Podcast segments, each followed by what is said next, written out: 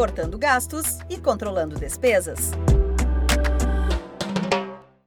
A inadimplência na empresa pode prejudicar a saúde financeira dos negócios. Diante de uma crise, os recursos que deixam de entrar fazem ainda mais falta para manter o equilíbrio das contas e seguir com as atividades neste período. Mas como recuperar essas perdas? O primeiro passo é entender o processo de vendas e adotar melhorias, como recomenda a consultora de negócios do Sebrae São Paulo, Adriana Montoro. A inadimplência, ela faz parte do contexto de qualquer empresa, né? É difícil você ter uma empresa que tenha 100% dos seus recebimentos. E aí vem algumas medidas para que isso possa ser um fator de redução e de menor impacto na parte financeira. Então, a inadimplência, ela começa na venda se você não tiver uma política de crédito. O que, que seria a política de crédito? Primeira questão fundamental é que você tenha o cadastro do cliente, com todas as informações possíveis. Então, se você adota aí um sistema de gestão, ele vai vir em todos os campos e é importante que todos os campos sejam preenchidos. Além desse processo de cadastro, é importante que seja feita consulta em órgãos de proteção ao crédito antes de liberar a venda. Então, o fato de você pesquisar, avaliar qual que é a situação desse cliente em relação a crédito, você já tem aí um fator de possível venda ou não para esse consumidor.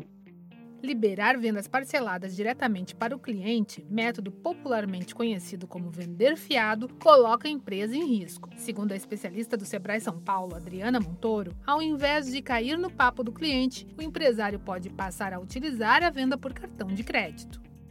A partir do momento que você adota a venda por boleto, cheque ou até mesmo o famoso fiado, você está tendo riscos então, são riscos que você pode moderar mediante a sua política de crédito. Por exemplo, a partir do momento que você começa a fazer uma transição para o cartão de crédito, você começa a minimizar riscos de inadimplência.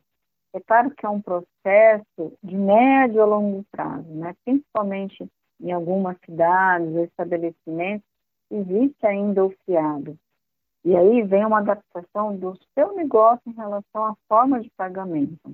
Pode ser que você continue com uma parcela fiado, mas é importante começar a rever e migrar a sua forma de pagamento para cartão.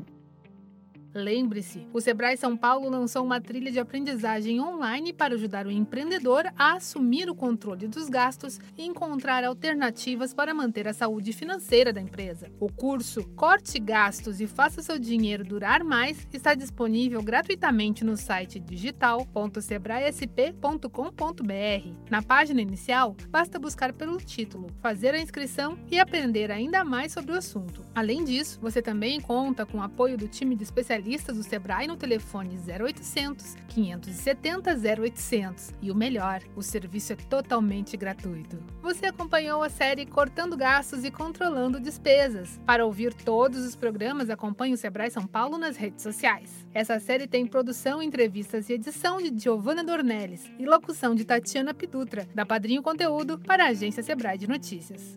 Até a próxima!